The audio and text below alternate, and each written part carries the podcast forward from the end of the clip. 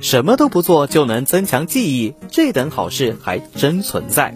我们在努力记忆新内容的时候，总认为投入的精力越多，就能表现得越出色。然而研究发现，偶尔的停工放空，也许正是你所需要的。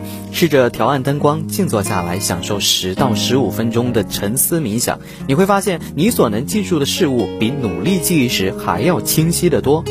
一项简单的技术能够帮助我们增强短期和长期记忆。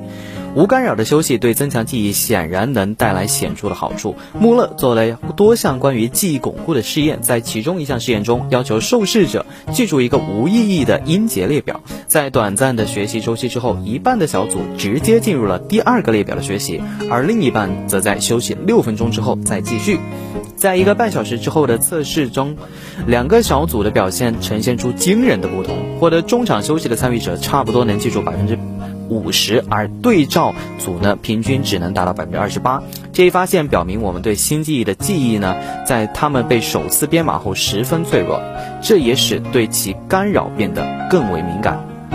下一项试验的结果更加令人印象深刻。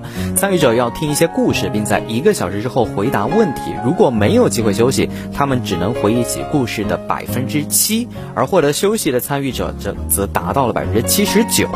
他们的回忆信息的能力飞跃了十一倍。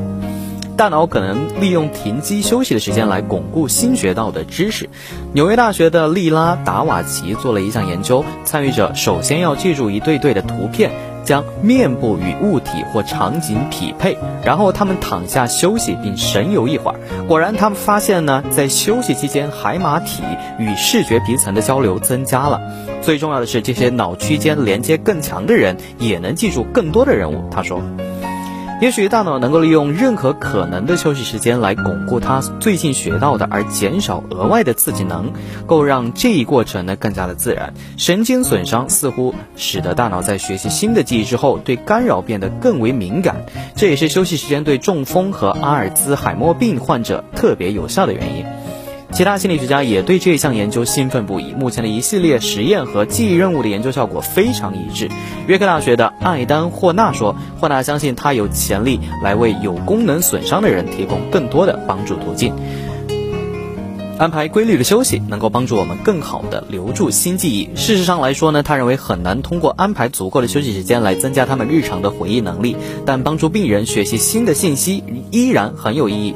比如记住新的护理人员的名字和样貌，也许之后的短时间的清醒休息能够增加他们记住他人的机会，因此呢，他们以后呢也会感到更为的舒适。迪沃尔告诉我，他注意到一位病人似乎通过短暂休息的办法，更好地记住了孙子的名字。虽然他强调这只是一个意识旁证。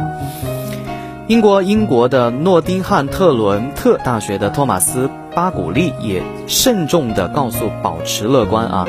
他指出，一些阿尔兹海默病患者呢，已经被建议参与正念技术来缓解压力和改善整体的健康状况。这些干预措施呢，可能也促进了清醒休息。而这一效果的出现呢，是否因为减少了干扰，还值得研究。他说，尽管在严重的痴呆症患者中可能难以实施。除了这些患者在临床上所取得的好处之外呢，巴古利和霍纳都赞同有规律的休息、不受打扰，能够帮助我们更牢固地记住新的事物。毕竟，对大部分的学生来说呢，这些研究中所记录的百分之十到百分之三十的提高，可能意味着一两个等级的差距。我能想象，你可以在复习期间嵌入一些十到十五分钟的休息。霍纳说，这可能是个有效的方法来提高你的记忆能力哦。在这个信息爆炸的时代，我们有必要记住，手机并不是唯一需要定期充值的东西，我们的大脑也是如此。